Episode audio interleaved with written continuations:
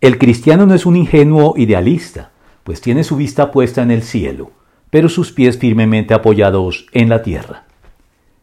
Ya hemos señalado que si de ser realistas se trata, los idealismos son loables pero ingenuos, mientras que los materialismos son estrechos y cínicos.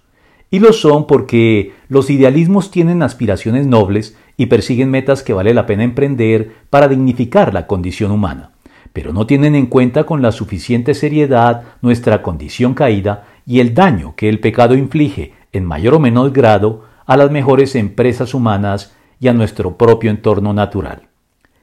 Y los materialismos son estrechos al considerar únicamente los aspectos de la realidad que se pueden ver, medir y palpar con nuestros cinco sentidos físicos, y con base en ellos únicamente elaborar una visión de la vida sombría y cínica, sin ningún propósito trascendente.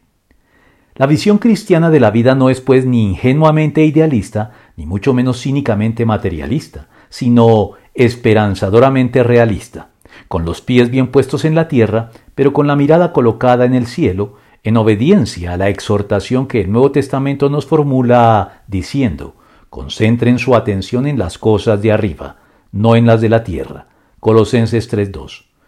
porque sin duda alguna, si se examinan los hechos desprejuiciadamente y la influencia benéfica que el cristianismo ha tenido sobre el mundo en general, y sobre los avances y beneficios más característicos de la civilización occidental, tuvo razón C.S. Luis cuando sentenció los cristianos que más hicieron por este mundo fueron justamente aquellos que más pensaban en el mundo que viene. Apunta al cielo y tendrás la tierra de añadidura.